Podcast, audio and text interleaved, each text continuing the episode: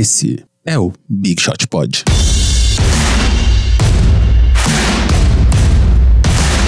Bom dia, amiguinhos! Ou boa tarde ou boa noite, dependendo da hora que você está ouvindo o Big Shot Pod 26. MM Isidoro aqui, mais uma vez com vocês. Aqui na minha frente, Guilherme Pinheiro. Olá, E do meu lado, Gustavo Vavo Bortovani. Oi, do oi, cavaco. Oi, Gustavavo do cavavo. Do Cavavo. Estamos aqui gravando mais uma vez nos estúdios de Nova Brabitat e fazendo uma live no YouTube. Se você quer saber quando tem live do Big Shot Pod, igual estamos fazendo agora no YouTube, assina lá Big Shot Pod, nosso canal no YouTube ou qualquer rede nossa, arroba Big Shot Pod, no Twitter, no Instagram, no Facebook, sempre com notícias quentinhas, igual a notícia que vamos dar agora em primeira mão. Pra quem tá no YouTube vendo hoje na segunda-feira, pra você que tá no podcast terça-feira ouvindo, Gui, por favor, faça as honras. Amanhã estaremos no Media Tour da famigerada e, e muito esperada NBA House. Aê! Palmas, palmas, palmas, Então, por favor. amanhã à tarde. Media Tour. Chegamos é. lá, galera. Chegamos no famigerado lá. É, agora a gente é mídia, olha só. Agora a gente é mídia. A gente É. vai no guichezinho de imprensa. Porque nós da imprensa. é, a gente vai estar lá amanhã à tarde, na verdade vai das 11 até as 4 o Media Tour, mas a gente deve estar lá à tarde, então fiquem de olho tanto no nosso Instagram quanto no nosso Twitter, ambos são arroba BigShotPod, porque a gente deve fazer possivelmente uma live rápida para mostrar um pouco da NBA House, ah, enfim, para vocês verem a gente lá, vai ter muita gente bacana lá. Então vocês fiquem de olho nos nossos, nas nossas redes sociais que a gente vai aparecer por lá ao vivo amanhã um pouco antes de sair esse episódio que a gente tá gravando agora. Então, se você tá vendo isso no YouTube, aí agora, já fica ligado amanhã, pouco depois do almoço ali, estaremos ao vivo fazendo posts, stories, tweets e todo tipo de interação E social. obviamente Google Plus também. né? Google Plus, Google Plus e Orkut. Estaremos lá. Então você que está ao vivo está sabendo em primeira mão. Se você está ouvindo, procure nas nossas redes o que a gente fez no passado aí para você que tá ouvindo agora, às 5 da tarde, É terça-feira. legal isso, que a gente tá falando tanto pro futuro, mas também, Também para o passado. Só falta o presente. Meu mestre de meditação não pode ouvir isso aqui. É, colocando a pauta em ordem aqui, semana passada a gente falou que quem acertasse o hino que o Vavo passou ia ganhar um oi. E acho que alguém acertou. Deixa eu dar uma olhada. Aqui, só um minuto. Foi o Bruno, o primeiro que acertou. Hoje teve uma outra resposta certa, mas essa já, já- vamos falar apenas do primeiro, é, que é o. Peraí, peraí, peraí, peraí. Eu tinha. Pe... Lucas, né, na verdade não é Bruno, é Lucas Bussieri, ou Buccieri, acho que se fala. Foi o primeiro que falou Cabo Verde. Então, Lucas aí, parabéns. Ganhou aqui o nosso grande e querido prêmio, que é um abraço digital. Vavo, manda um abraço. Abraço. Muito obrigado. E já começamos aqui então. o hino era de Cabo Verde, só pra ficar com claro. o hino de. Cabo Verde, terra de Maíra Andrade. E do grande artista. pivô, já falamos sobre ele, Verdade. Walter Tavares, Walter. que hoje joga no basquete europeu, e inclusive um, um dos nossos eh, espectadores de Moçambique tinha falado sobre ele, Verdade. lembra? E eu até contei a história que ele foi descoberto por um turista alemão que tava andando por Cabo Verde, viu aquele cara de 2,20 metros jogando numa praça, sei lá onde, e levou ele pra fazer um teste, e o cara acabou na NBA, hoje ele já tá no, no basquete europeu, se não me engano, no Real Madrid. E fala um pouquinho mais de Cabo Verde pra gente, Vavo. Não sei muito mais. Eu sei que a capital do país é Praia. E eu, e eu acho isso muito legal desde criança. Qual é a capital do teu país? Praia. E o hino de e Cabo Verde é uma ilha que também, além de português, fala um- uma versão de- do crioulo, que é uma mistura de francês com português. Eu adoro essas línguas latinas, mas que são uma mistura de várias coisas, tipo o catalão. Tipo catalão, O exatamente. catalão é muito mais difícil que qualquer outra língua latina que você É, porque é imaginar. um, é um pedaço de cada um. Italiano, francês, português, espanhol. Catalão, Catalunha, de onde vieram Marc Gasol, Paul Gasol. Tem que sempre fazer um, um Um- gancho com é. o basquete, entendeu? Basquete. então vamos para as nossas considerações iniciais. Vavo, por favor. Bom, eu vou retomar no dia 11 de março, se, me- se, se anotei certo aqui, no Big Shot Pod número 15. Eu fiz umas considerações iniciais dizendo que o time de rookies ao final da temporada poderiam ser os cinco primeiros colocados no draft. No caso, o DeAndre Ayton, primeiro, Marvin Bagley, segundo, Luca Doncic, terceiro, Jaren Jackson Jr., quarto, e o Trey Young, quinto. Que até aquele momento eram aparentemente os cinco melhores rookies da temporada e os times de rookies foram anunciados e foi exatamente o que aconteceu. Esses cinco jogadores uh, ficaram no primeiro time de rookies. E naquele episódio eu tinha falado que a última vez que isso tinha acontecido, que os cinco primeiros foram o time de rookies, foi na temporada 83-84 que eu anotei errado, na verdade 84, 85, né, que foi o, o draft do que teve Hakim Olajuwon em primeiro, Sam Bull em segundo, Michael Jordan terceiro, Charles Barkley quarto e Sam Perkins em quinto lugar. Então, desde aquela temporada, teve alguns quases de, de quatro dos cinco primeiros estavam no primeiro time, algumas vezes, mas enfim, depois de quantos anos? 25 anos, não, 35 anos, voltou a ter um All-Rookie First Team com os cinco primeiros colocados no draft. E o segundo time, que eu não anotei aqui, mas vou, acho que eu me lembro de cabeça, foi o Colin Sexton, o Shea Gilgeous Alexander, o Kevin Herter, Mitchell Robinson e o Ai, falta um. Landry Shamet. Isso. Landry Shamet. Então esse foi o segundo time de rookies. Uh, alguma surpresa? Não, nos, Não, né? Nada que a gente não, não esperasse. Não, eu acho que de repente você poderia discutir o Colin Sexton ali, porque já, ele foi, fez uma segunda parte de temporada. Mas acho que não. Você foi o meu time, acho que não, não, não teve nenhuma surpresa. Poderia discutir o Colin Sexton no primeiro time? Até poderia. Talvez na mas... primeira metade o Marvin Bagley não. É, até exatamente. a primeira metade, talvez o Giggs segunda- Alexander tivesse melhor que ele, mas ah, depois vindo do banco, ele, enfim, jogou muito bem o Exato. Marvin É, o Bagley. Gilgeous Alexander, inclusive, é, é um jogador muito bom. O também. Kevin Herter foi outro que veio mais pra segunda metade Sim. também, mas eu acho que ficou Que bem é justo. natural com rookies, né? Quer dizer, você tem aquele período de adaptação e aí quando você começa a deslanchar é mais pra frente, né? É, o- os primeiros colocados meio que foram bem desde o início. E os de, de colocações mais pra baixo meio que foram crescendo ao longo da temporada. Exatamente. Enfim, foram minhas, essas são minhas curtas considerações iniciais, só pra retomar o que eu tinha Bom. falado aí há, há uns três meses, dois meses e meio atrás, sobre o primeiro time de rookies. Considerações curtas de um grande homem. Parabéns, Vavo. Guilherme. Bom, as minhas vão ser um pouco mais longas. Em primeiro lugar, eu gostaria de dizer que eu tô um pouco triste. Eu até botei ontem no Twitter do Big Shot Pod que eu tô me triste, cara. sentindo, eu tô me sentindo como Will Smith no, no último episódio de Fresh Prince of Bel-Air, que ele entra na Fica casa e a casa triste. tá vazia, porque a temporada tá acabando. Mas a Friends. WNBA está começando apenas. Verdade, a WNBA está começando. Final copiado pelo Friends, passada, né? é. O último episódio de Friends também é a casa vazia e todo mundo saindo largando a chave em cima do. Mas é triste, né? Quando a temporada tá acabando. E aí, depois, da- na primeira semana, você até fala assim: bom, agora não, né, não tem jogo e tal, mas aí passa 10 dias e tal. Mas é isso, é verdade. Tem a WNBA aí. É, NBB também está acabando. A NBB que também faz parte dos meus destaques iniciais. Já estamos nas finais. Franca fez 2 a 1 no sábado. Ah, os dois jogos no- ganhou os dois jogos no Pedrocão. E agora temos um jogo sábado e o outro no outro sábado. Próximo jogo no Maracanãzinho. E o quinto e derradeiro jogo, se necessário, de volta no Pedrocão. Ah, Lucas Dias e Alexei estão jogando para um grande, né? E, enfim, exatamente. Uh, o, o primeiro quarto do Flamengo nesse último jogo foi absurdo. Viu? tu Arrasador. assistiu o jogo? Assisti, assisti depois, porque eu até coloquei no Twitter. É, assisti é, com dois filhos com menos de dois anos, assisti basquete sábado à tarde. É tão provável quanto eu chegar em Marte dirigindo um Fusca, entendeu? Tipo, é quase impossível falar, amor, agora dá licença que agora eu vou ver um basquete aqui agora. É, teve alguém na tarde. live aqui que comentou que o Vavo tá com- tava com cara de cansado. Eu só, eu só queria colocar isso, isso. que não é que ele tá com cara de cansado, ele tá com cara de um pai de um bebê de cinco meses. E um- essa é a cara que um cansado fica, um cara de cansado. Exatamente. Não, Ah. no primeiro quarto o Flamengo ele fez sete bolas de três pontos, acabou 32 a 15. É verdade. Parecia que ia E aí, consolidar quarto, e aos pouquinhos o Franca foi tirando. né? Ah, os meus dois destaques, na verdade, têm a ver com o jogo que. O jogo 6 entre Toronto Raptors e Milwaukee Bucks. Ah, na verdade, com, com- tem a ver com o Toronto, né? Primeiro lugar, cara, que tesão que deve ser ver o jogo no, no, no, com a galera perto No do ginásio. Eles chamam de Jurassic Park.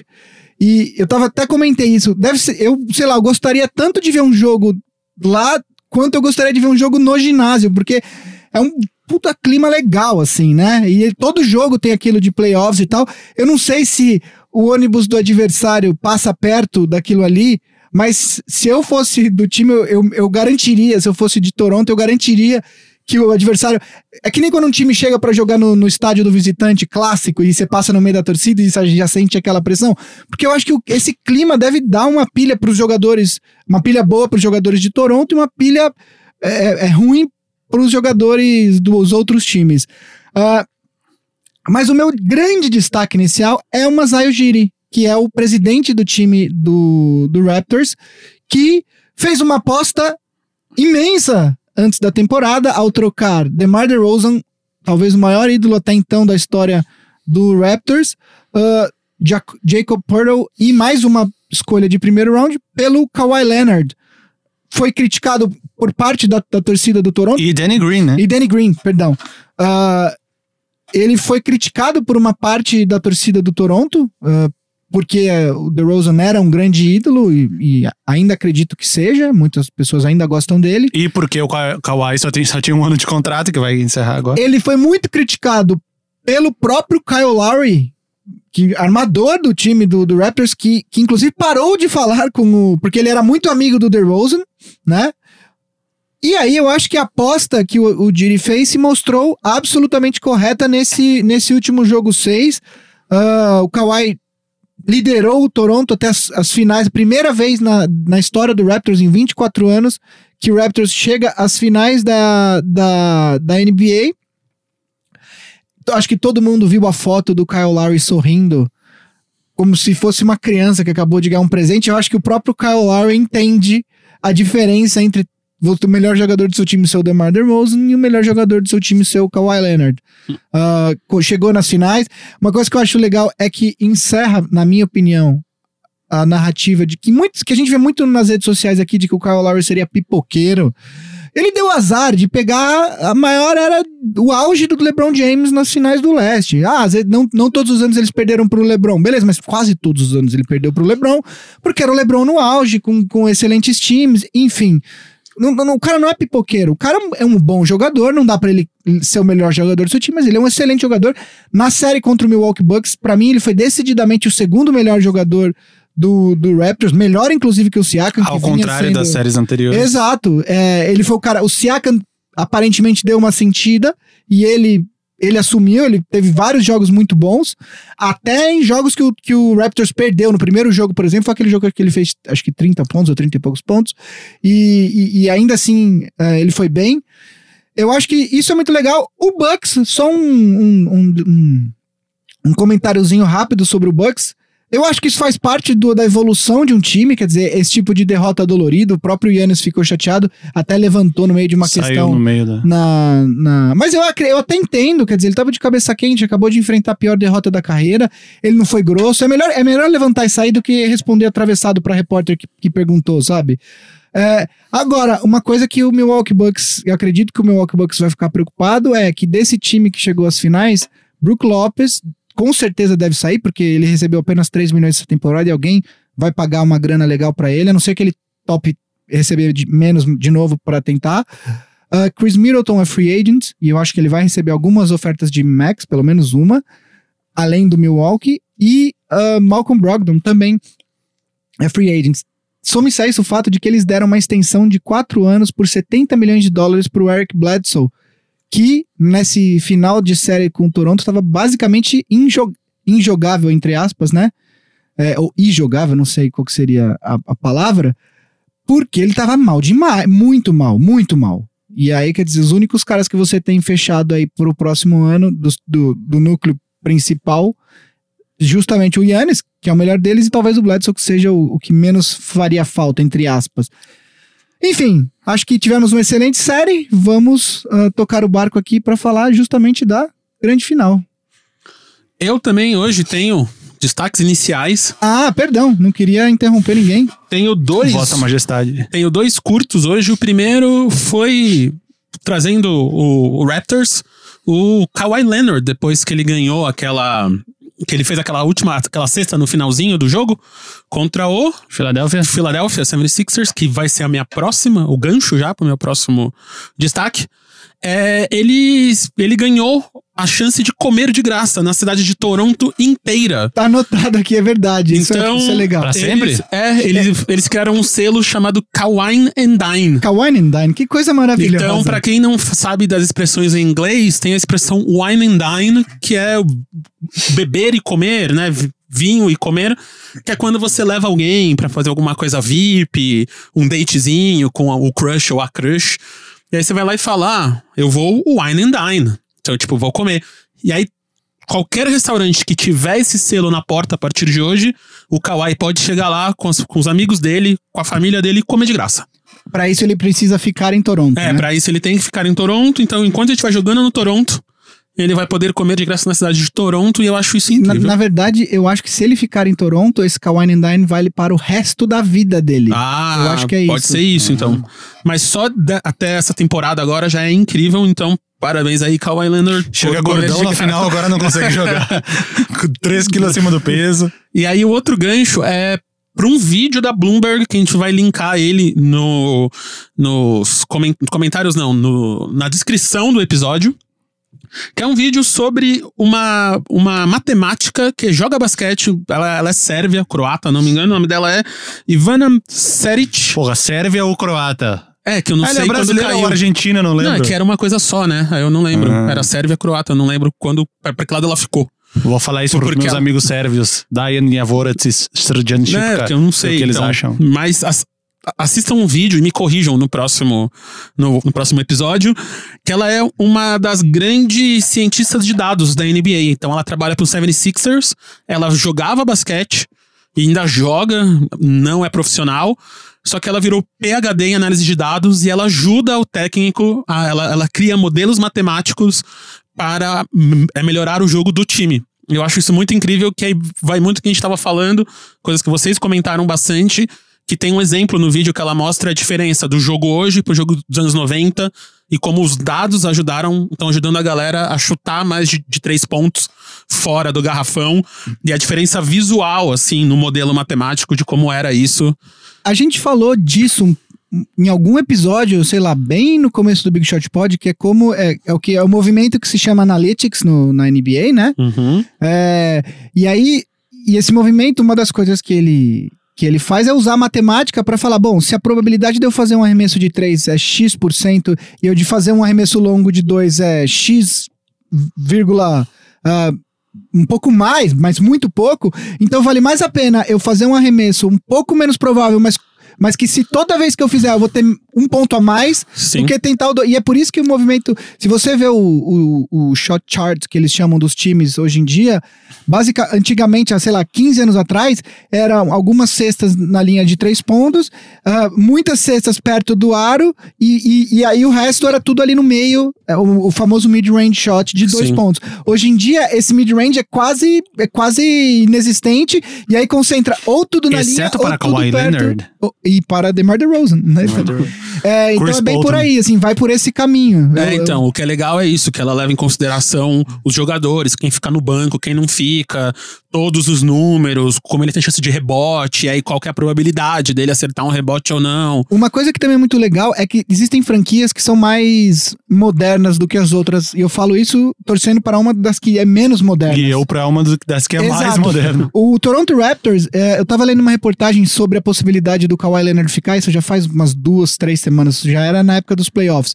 Ah, e aí o, o tio dele, que é o empresário dele, é o Uncle Dennis, que todo mundo chama, é, tava conversando com o diretor, eu- não lembro agora o nome do cargo, mas era algo como se fosse assim, o diretor de ciência e tecnologia do Raptors. E aí você fala assim, bom, mas por que um time precisa de um diretor de Sim. ciência e tecnologia?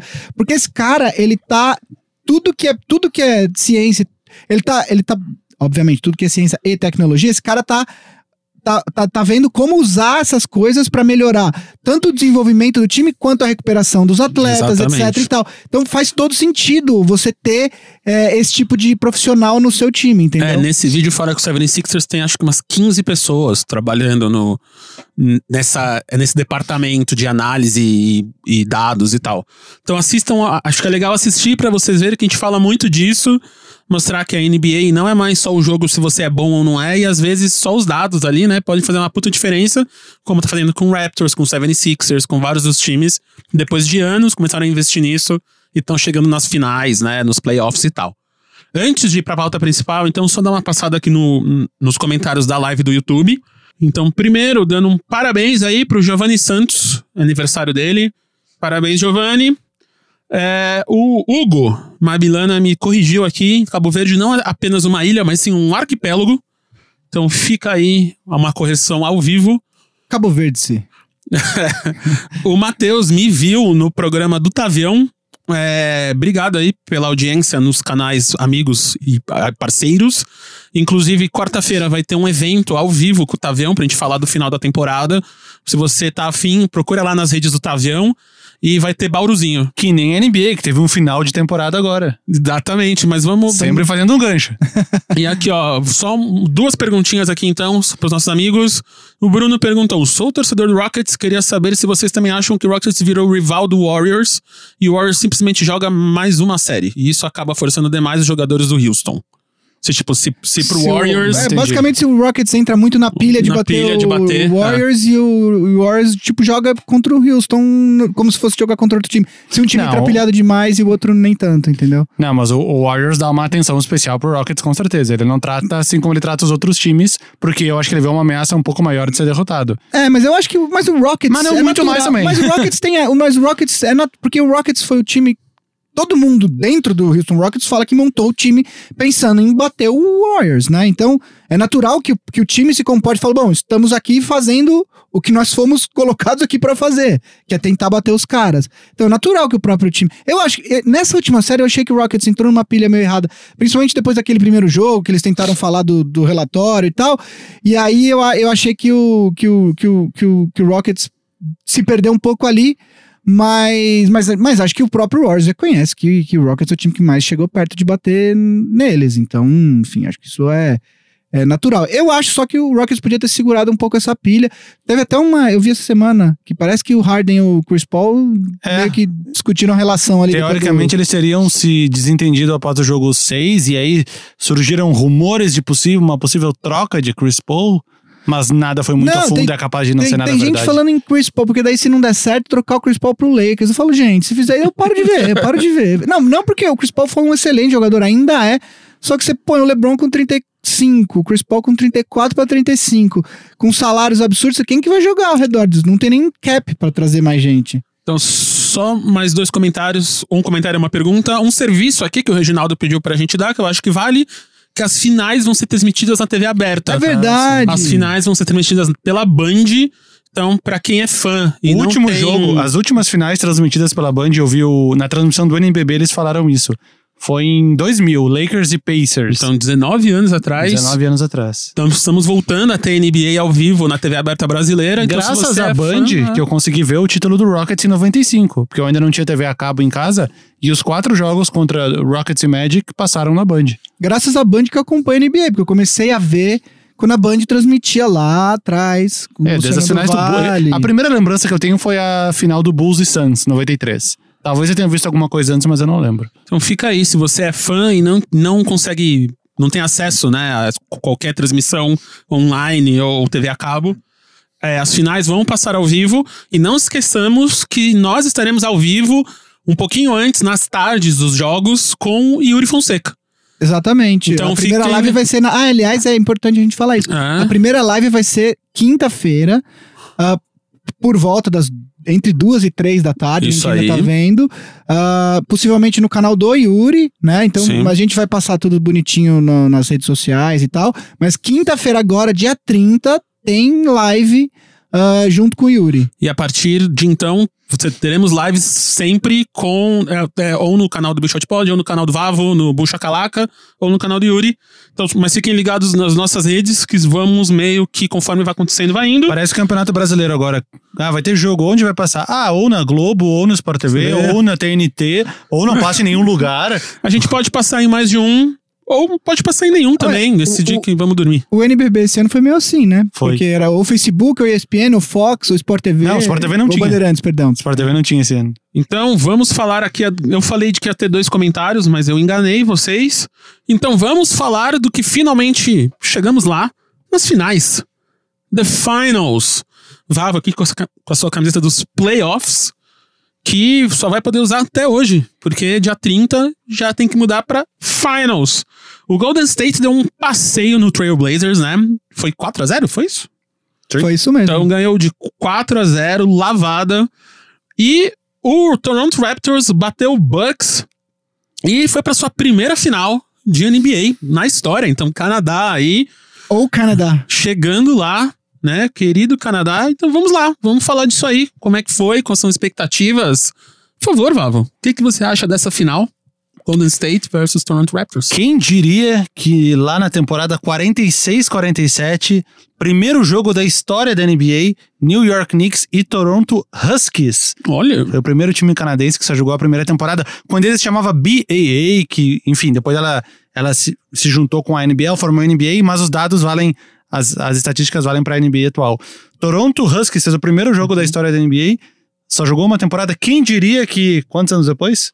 72 anos por aí, depois? é 72. um time de Toronto, É, um time do aí. Canadá, estaria nas finais da NBA. É, Toronto, o Canadá está em êxtase, né?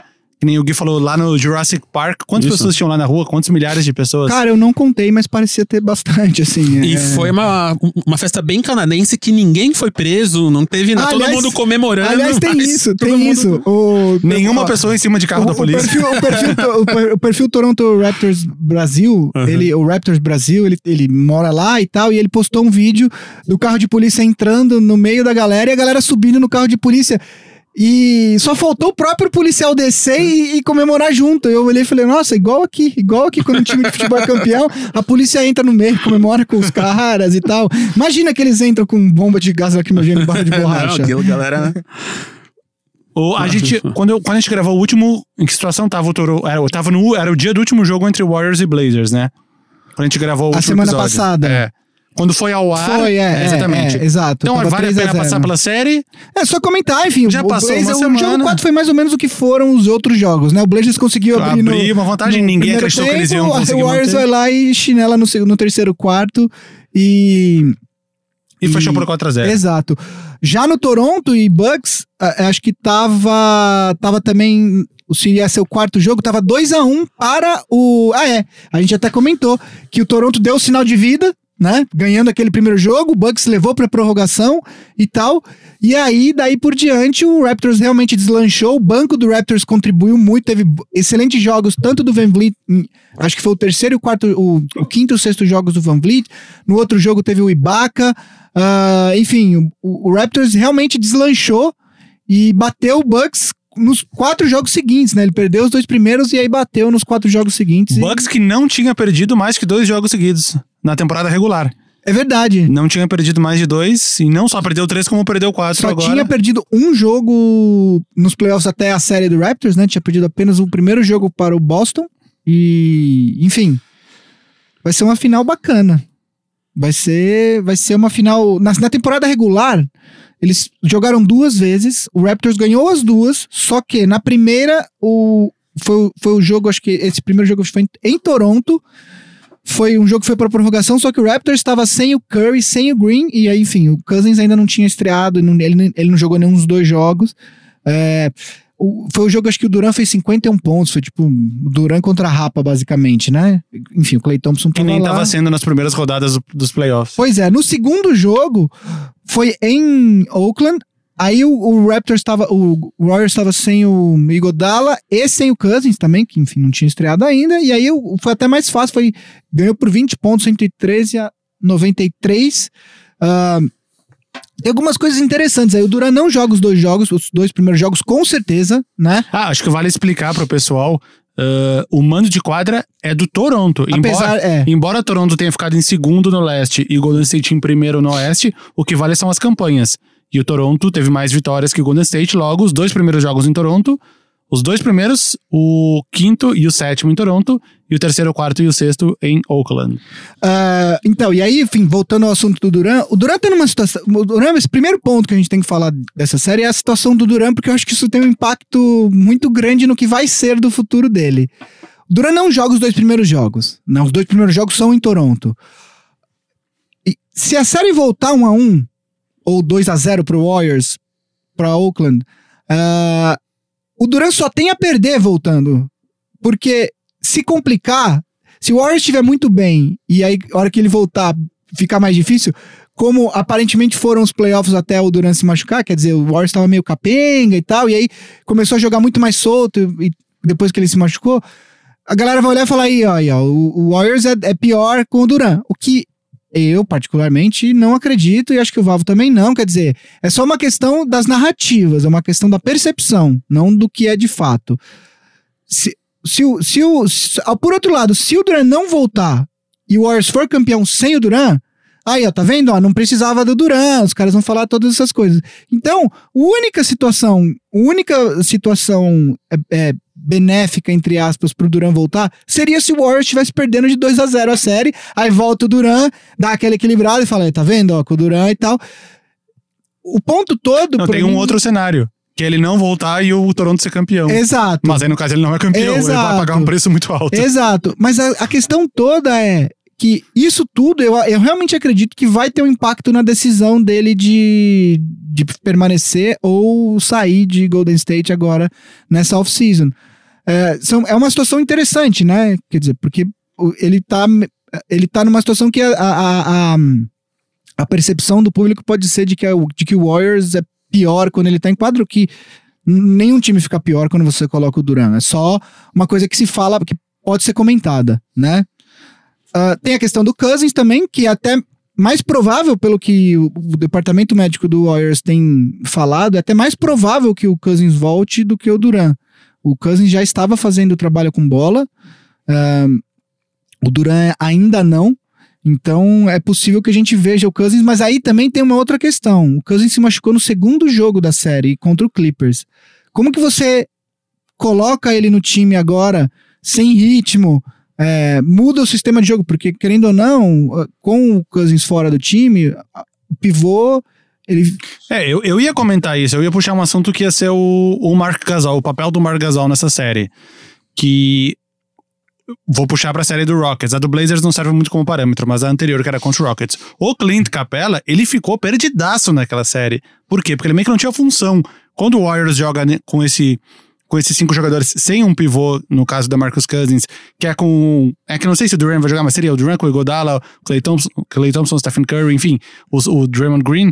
O Capela ficou perdidaço, teve atuações bem ruins. Então, o, o, o que, a- mais grave ainda é o caso do Margasol, que é um que é um pivô também, que tem menos mobilidade que o Capela, que tem uma idade mais avançada e teoricamente menos prepara para aguentar o jogo inteiro para se para se para se mexer na marcação.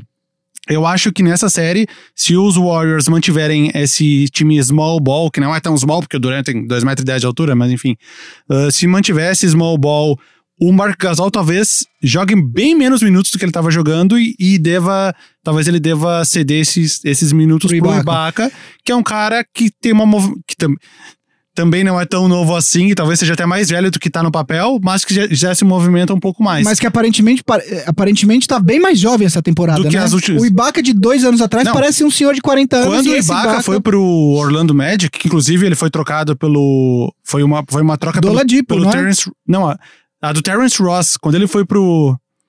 Não, já, já baguncei tudo. Peraí, o Foi a- Oladipo foi do Magic para o, pra, pro Oklahoma. Pro Oklahoma. E o Ibaka foi. Exatamente. E o Terrence Ross foi depois. Foi nessa troca, né? Isso, e aí o Terrence Ross foi na tro- do Toronto na troca dele pro. Enfim. Ah, ele parecia que tava acabando a carreira dele quando ele tava no Magic. Ele não se encontrou Sim, lá. sim. Quando ele chegou no Toronto, ele começou devagar também e aos poucos ele foi encontrando o lugar dele. Então, aí, em cima disso que você falou, eu vou, eu vou fazer um comentário em cima do que eu havia dito sobre o Marc Gasol no preview da série contra o Bucks.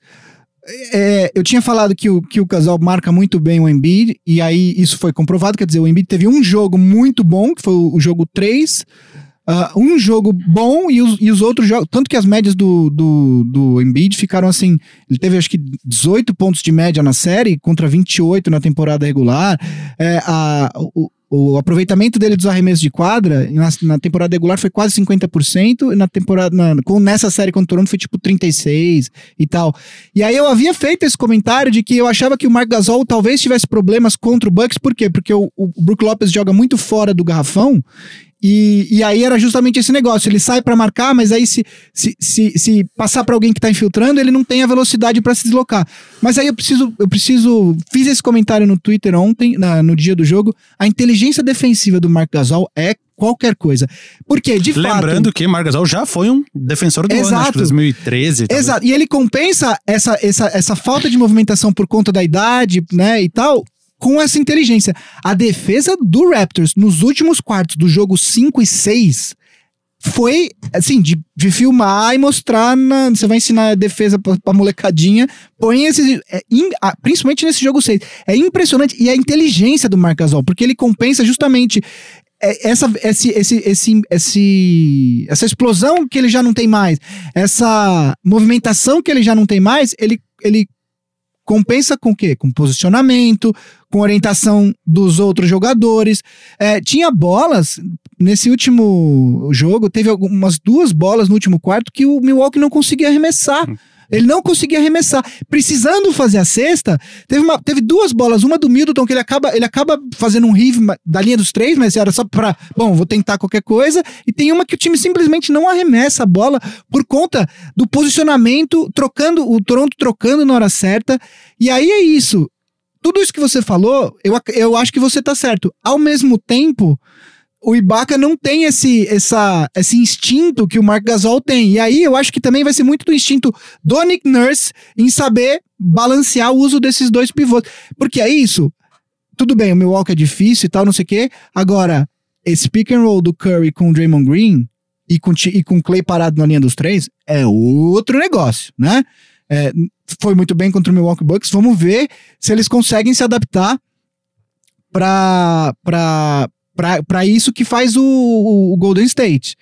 Mas, enfim, vai ser, vai ser um. vai- é uma, dos, da- das uma das coisas que eu tinha marcado aqui para falar, justamente isso. O Marc Gasol vai ser muito importante pro Toronto.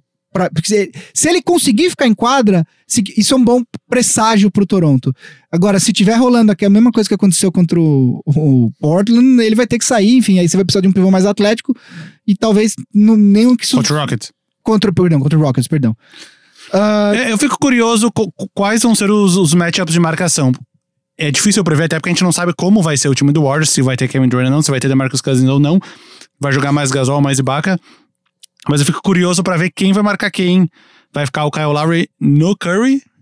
Vai ficar o Danny Green no Clay Thompson? O Danny Green, inclusive, que tá tendo um papel quase unicamente defensivo. Ele foi mal nessa série. Nessa última Bucks. série- Até o Van Vliet, no final, no, no crunch time, quem tava, Tava jogando era o Van Vliet. Vliet. O Danny Green marcou 21 pontos na série inteira, Pois é. que dá 13,5, 3,5 por jogo. Ao mesmo tempo, o Larry saiu de um matchup contra o Eric Bledsoe que quase tava. Não precisava marcar, porque ele não chutava, ele tava claramente sentiu o momento. E aí você vai pro cara que chuta, se você der um espaço, é, você, ele vai chutar, que é o Curry. Ah, eu acho que. Eu, eu até fiz alguma análise dos matchups possíveis, é, falando do Kawhi Leonard, inclusive. O Kawhi Leonard tá com. na- nos playoffs, ele tá com 31 pontos, 31,2 de média, quase 9 rebotes, 50% de, de 50,7% de aproveitamento, 63 de true shooting.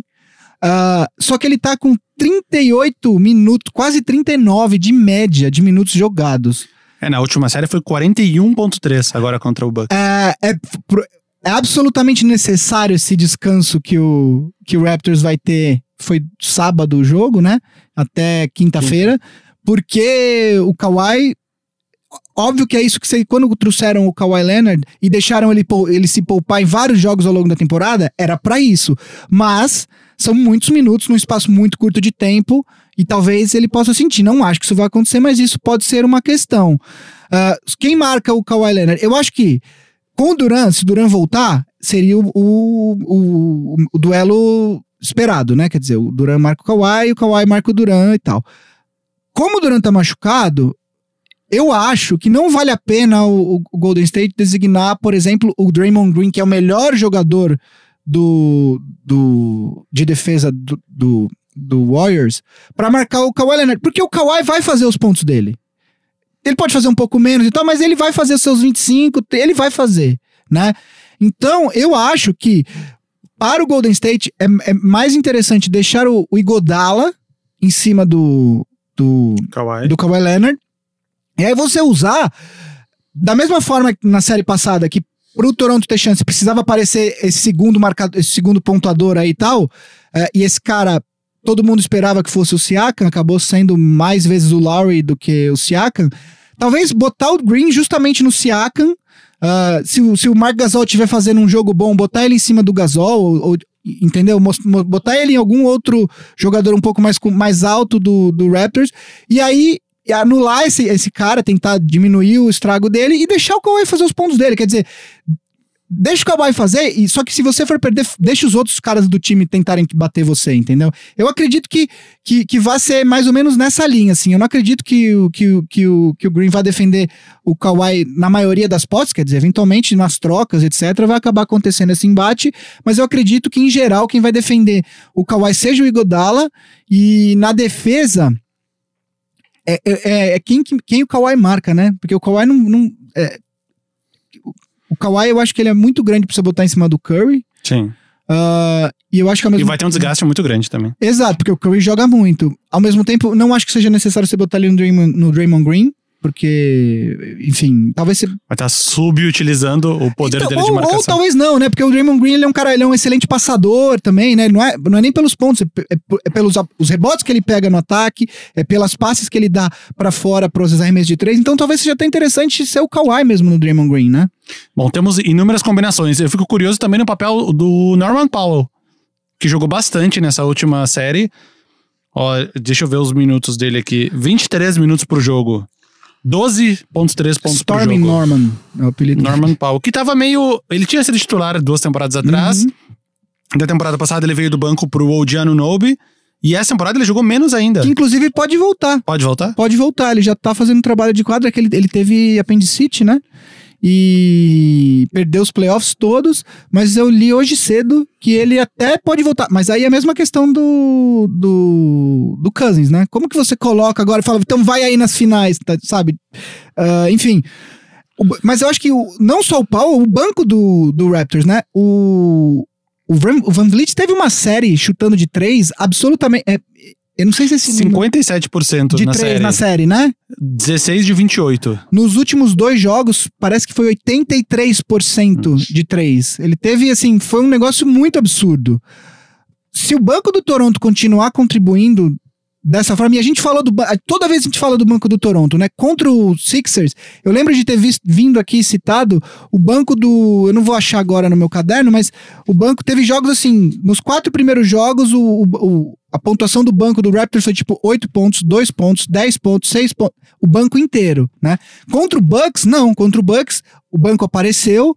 E aí, tanto que depois que o banco apareceu, o, o Raptors deslanchou e foi. ah, e conquistou a classificação para as finais. É outra coisa, você falou do Powell, mas eu acho que o Powell representa tudo isso. O Ibaka teve jogos, teve, teve jogos ah, importantes ofensivamente contra o Bucks, o, o Van Vliet também. São esses três, né? A rotação do Raptors está mais os ou três. menos em oito jogadores, então.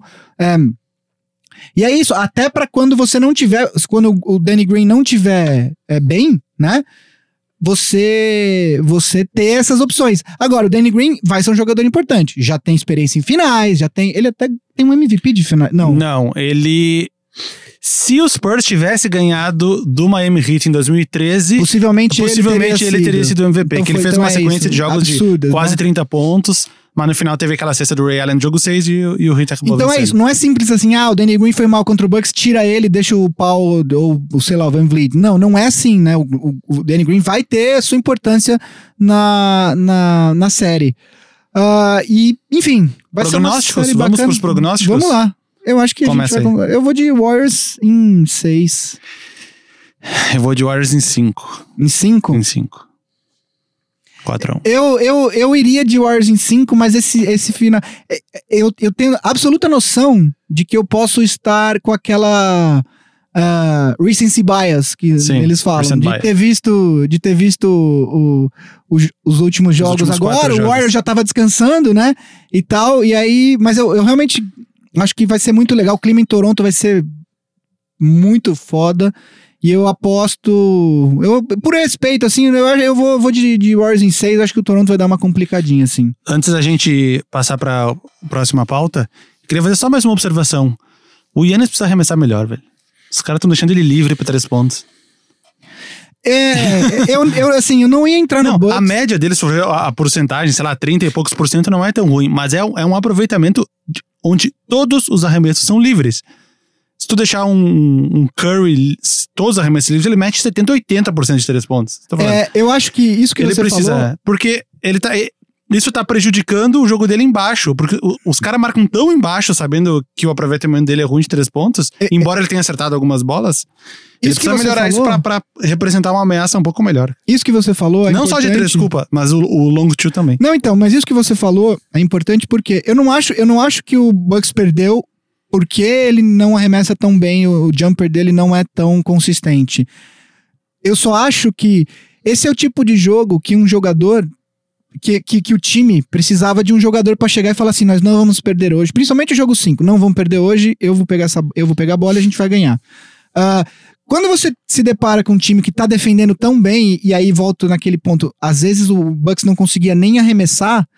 É, o jeito de você fazer isso é você converter esses arremessos de longa distância. Se tá difícil de chegar perto do aro, né, entrar dentro do garrafão, você precisa desses arremessos ou de três. E aí é nesse ponto que o, que o mid-range de dois tem muito valor. É nessas horas. Crunch time, tá difícil, você precisa de uma cesta, não tá dando pra chegar porque o time tá congestionando o garrafão.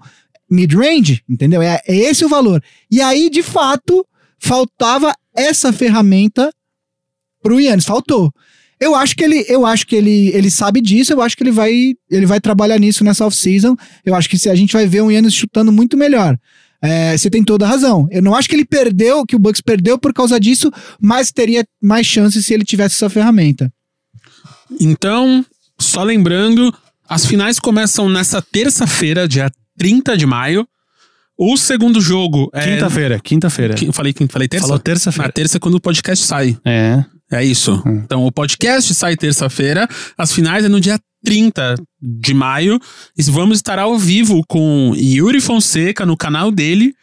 É, à tarde de quinta-feira para falar dessa, do começo das finals. O segundo jogo é no domingo, dia 2 de junho. O terceiro na quarta-feira, dia 5. O quarto na sexta-feira, dia 7. E aí, se não for uma lavada, os outros são dia 10, 13 e 16. E só lembrando, vai estar ao vivo na Band, provavelmente na ESPN também, certo? Sim, ESPN. E aí, e nós vamos estar fazendo algumas intervenções ao vivo ali, direto da NBA House. Valeu aí, galera da NBA. Nós da imprensa. Nós da Nós da mídia, da mídia golpista. nós aqui vamos estar fazendo estar fazendo, est- estaremos fazendo lives e intervenções nas redes sociais direto da NBA House. Para você que está em São Paulo e quiser visitar lá, vai ser durante as finals que vai abrir agora, né? Quarta-feira, quinta-feira, acho que para Dia a primeira 30, né? final. A estreia é dia 30, né? É, Primeiro jogo. no estacionamento do Shopping Eldorado. Então dá pra comprar antes ingresso, se não lá na hora dá pra comprar também, vai ter bastante show, evento, patrocinadores e principalmente os jogos ao vivo. E não seja um vavo e leva seu melhor amigo no primeiro jogo, tá? E é. não vou esquecer isso tão, tão cedo. Brincadeira, amanhã, quando a gente estiver lá no Media House, eu te perdoo. Mas Ok. só amanhã. Ó, vamos. Vamos. a- Até, eu acho que. Culpa o J.R. Smith, que, que que entregou o primeiro jogo e não teve jogo 5 ano passado. que chegando lá no Media House, Marcel tem que agradecer nós dois, porque se não fôssemos nós dois, não haveria podcast. Sim. Porque Mas calma lá, se, mas se não existisse eu para juntar vocês dois, a também gente não poderia ter se podcast. conhecido no Twitter, sei lá. A gente pode fazer uma roda de agradecimento. E ao senhor Ao do basquete. senhor, a gente um agradece ao outro e vai ser mal bonito. E amanhã, então, se você só relembrando, pra você hoje no podcast, nós estaremos na NBA House no Media Day, conhecendo lá, mostrando pra vocês o que vai ser. Se você tá ouvindo agora, olhe os nossos stories, o que a gente postou. Se você tá aí vendo no, no YouTube, é, acesse as nossas redes também, Aliás, o pessoal da, ao live, vivo. o pessoal da live no YouTube tem que ir lá no Instagram, seguir a gente e comentar no próximo post. Eu estou na live. No primeiro Pô, post. tá lá, tá aí. Todo mundo que fizer isso vai ganhar pelo menos um like no Instagram. A gente não garante aqui ao vivo, porque aqui temos um tempo. Porque o programa já fica estamos- longo, episódio É, 43. porque já estamos aqui com um tempo considerável de gravação. E vamos lá, então. Vamos, vamos para pro a time, próxima. vamos. Vamos lá. Semana passada, a NBA anunciou All NBA Teams e o All Defensive Teams. Os resultados não foram necessariamente surpreendentes, mas terão um impacto importante nessa e nas próximas free agencies. Então, meninos, vamos comentar aí os times. Vamos, eu vou ler aqui o primeiro para vocês comentarem.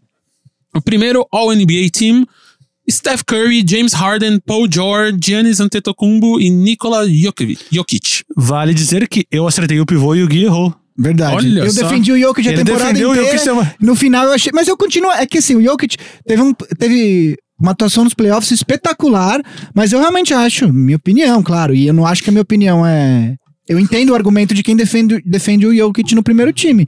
Eu só achei que na temporada regular o, Ian- o Embiid foi melhor. Só isso. Vamos fazer só um, um lightning round aqui. Eu vou ler os times e a gente comenta, pode ser? Manda bala. Vai. O segundo time, Dame Lillard, Kyrie Irving, Kawhi Leonard, Kevin Durant e Joel Embiid. O terceiro time, Russell Westbrook, Kemba Walker, LeBron James, Blake Griffin e Rudy Gobert. O primeiro do All Defensive, Eric Bledsoe. Bledsoe, tá certo? Tá. Bledsoe. Eric Bledsoe, Marcus Smart, Paul George, Giannis Antetokounmpo e Ru Rudy Gobert. E o segundo, All Defensive, Ru Drew. Drew. Drew Holiday, Clay Thompson, Kawhi Leonard, Draymond Green e Joel Embiid. O Drew Holiday tem um apelido bom, que é o The Truth. É tipo Truth, só que é o The Truth. É aquela língua solta, aquela língua, né? Pra falar em português é uma The delícia. Truth. esse É, nome. The Truth.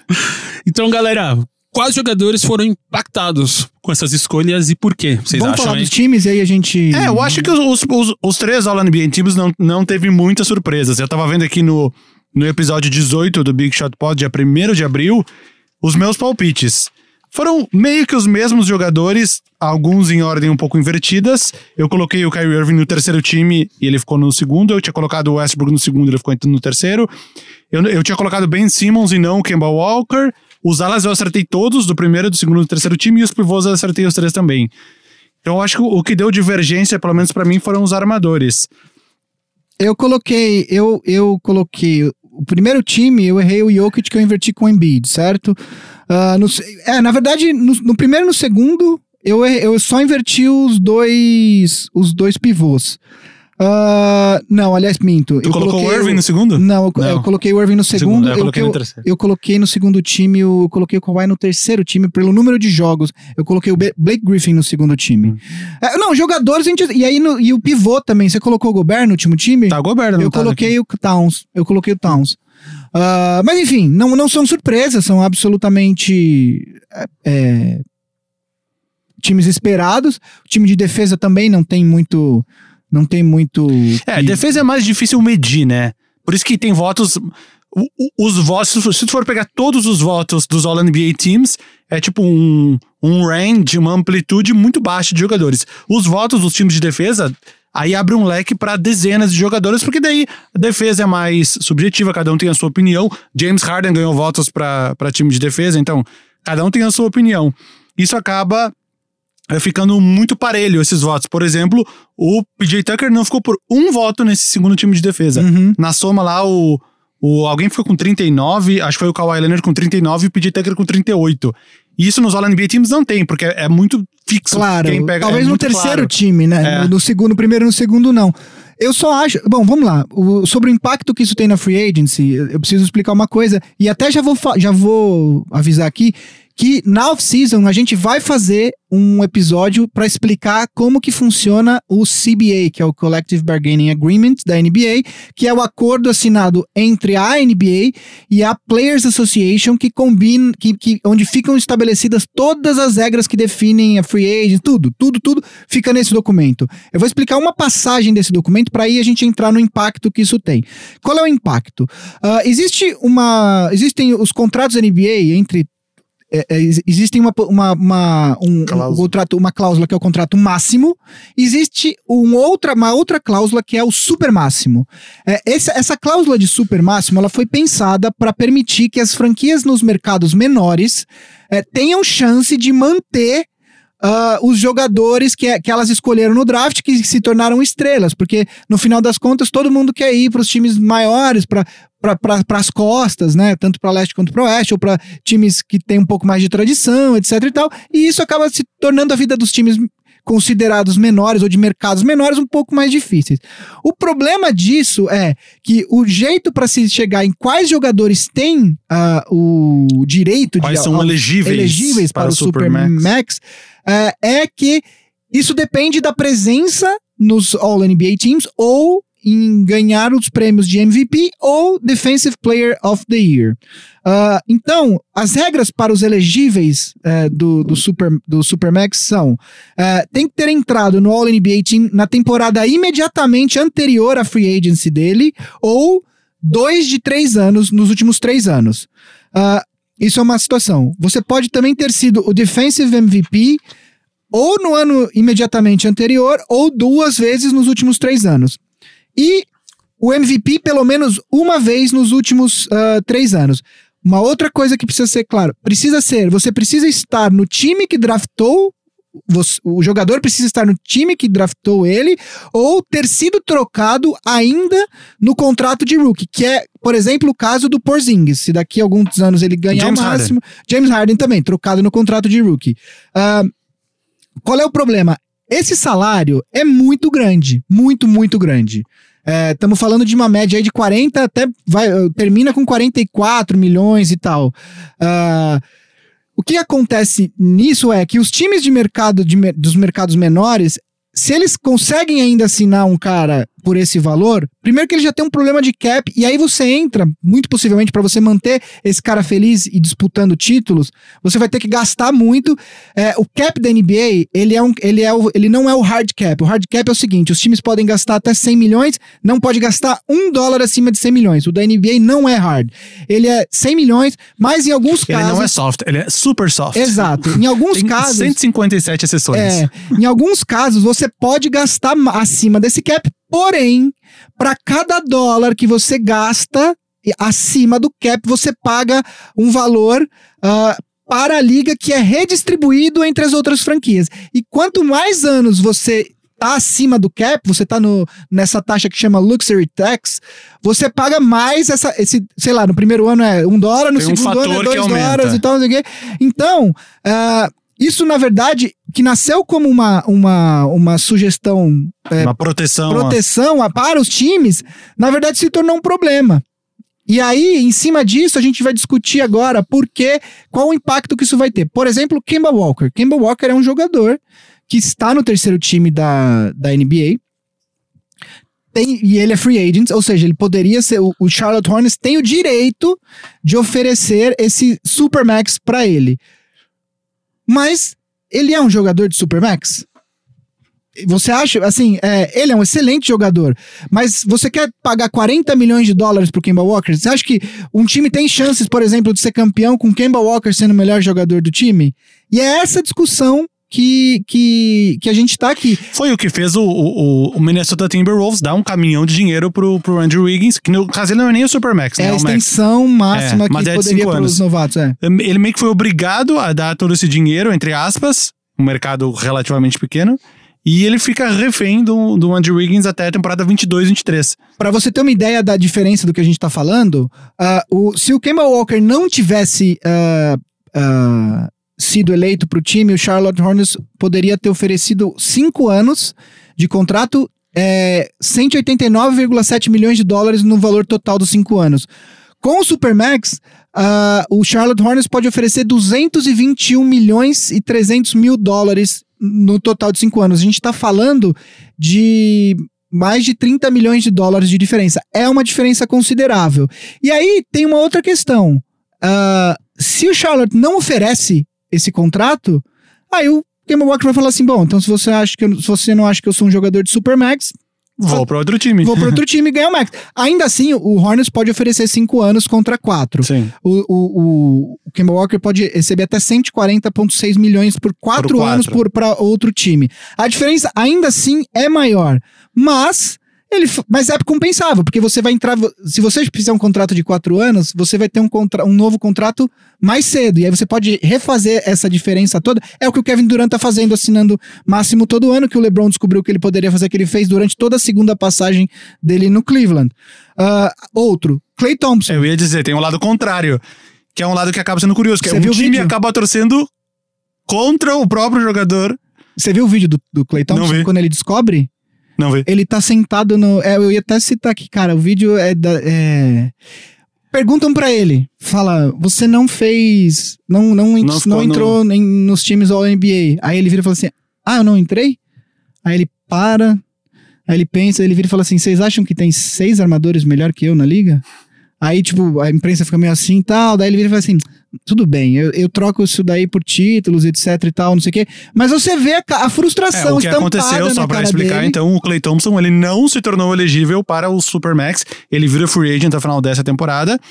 E se ele tivesse ficado no All-NBA Third Team, que era o que estavam especulando, ele, ele teria essa possibilidade de receber muito mais dinheiro. Ao mesmo tempo, no lado dos Warriors, era como se o time torcesse contra o jogador para não precisar criar esse problema. Exato. Porque um problema seria criado se o Clay Thompson fosse elegível para o Supermax. Dois jogadores que. Um que foi beneficiado e outro que foi prejudicado por isso. Dame Lillard, inclusive parece que já tá meio acertado, que ele vai assinar a extensão. Né? Porque, porque você pode assinar.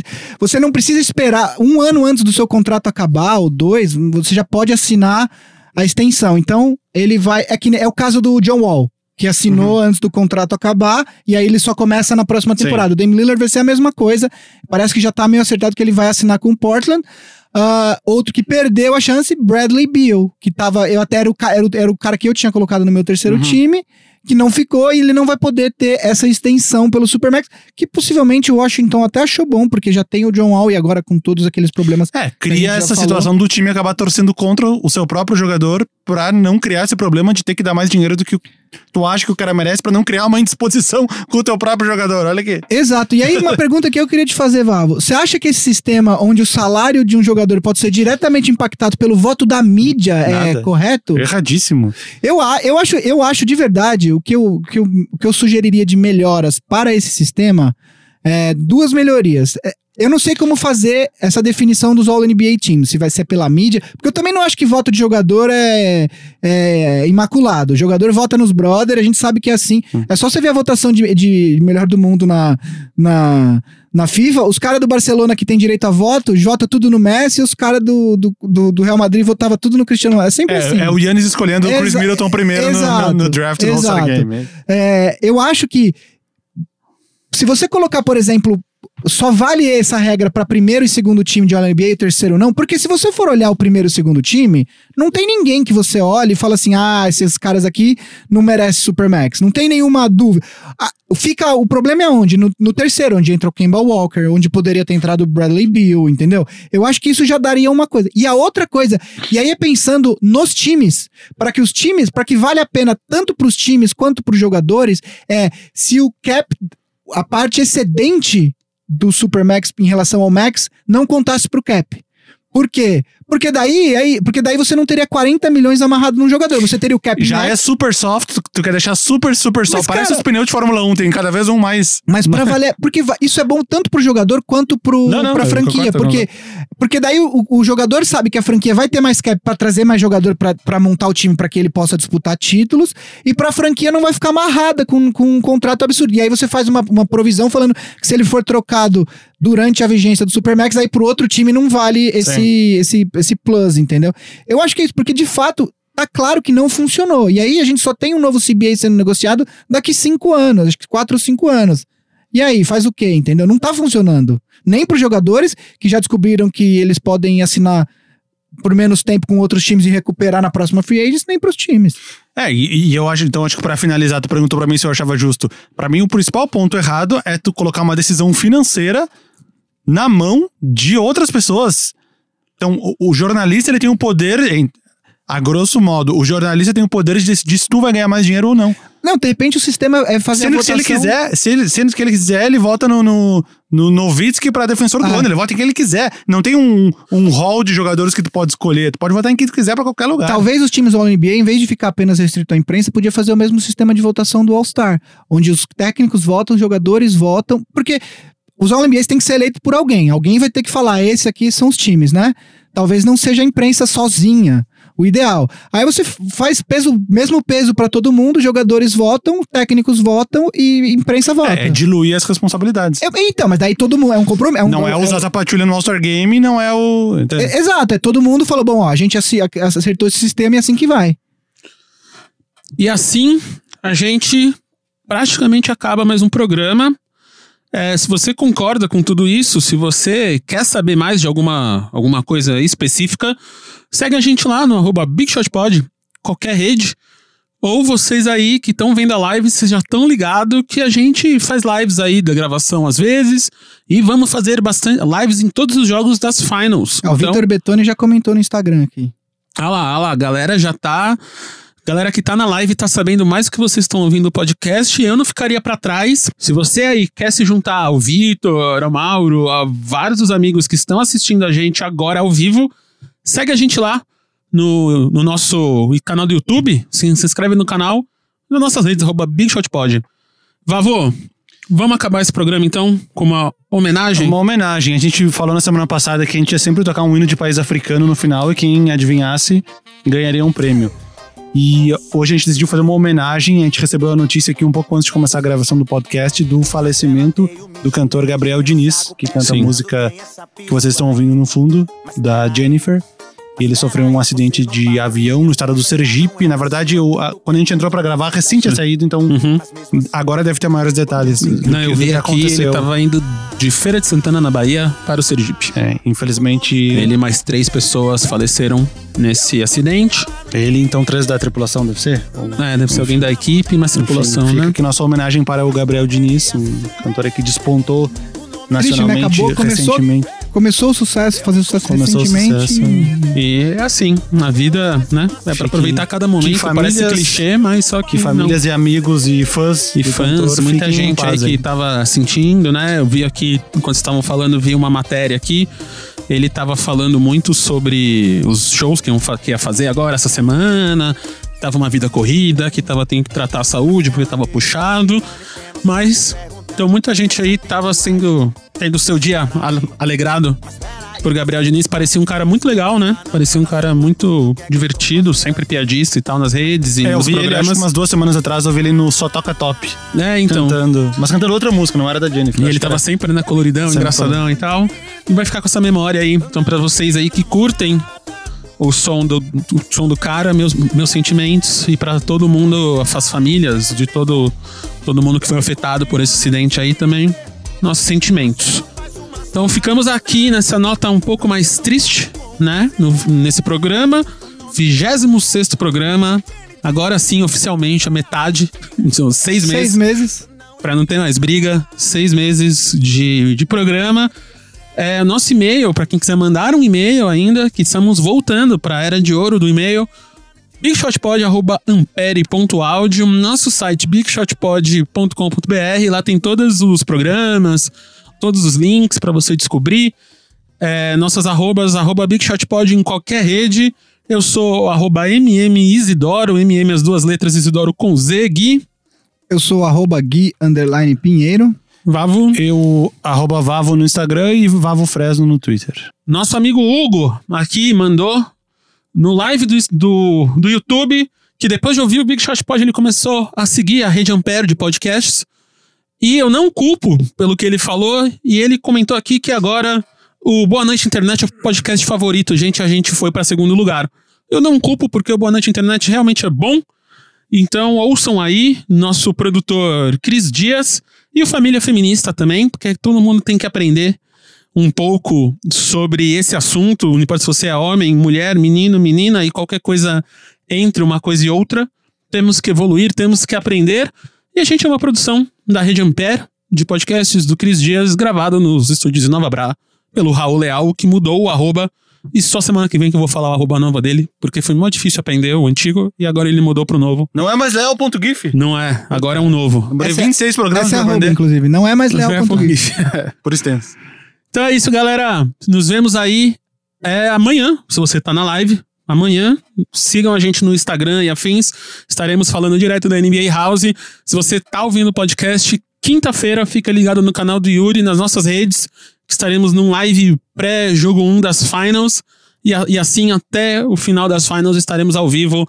Nós três, mais o Yuri Fonseca, mais convidados, mais a podosfera basquesística inteira brasileira. É isso. Então, até lá. Até. Valeu! O nome dela é Jennifer.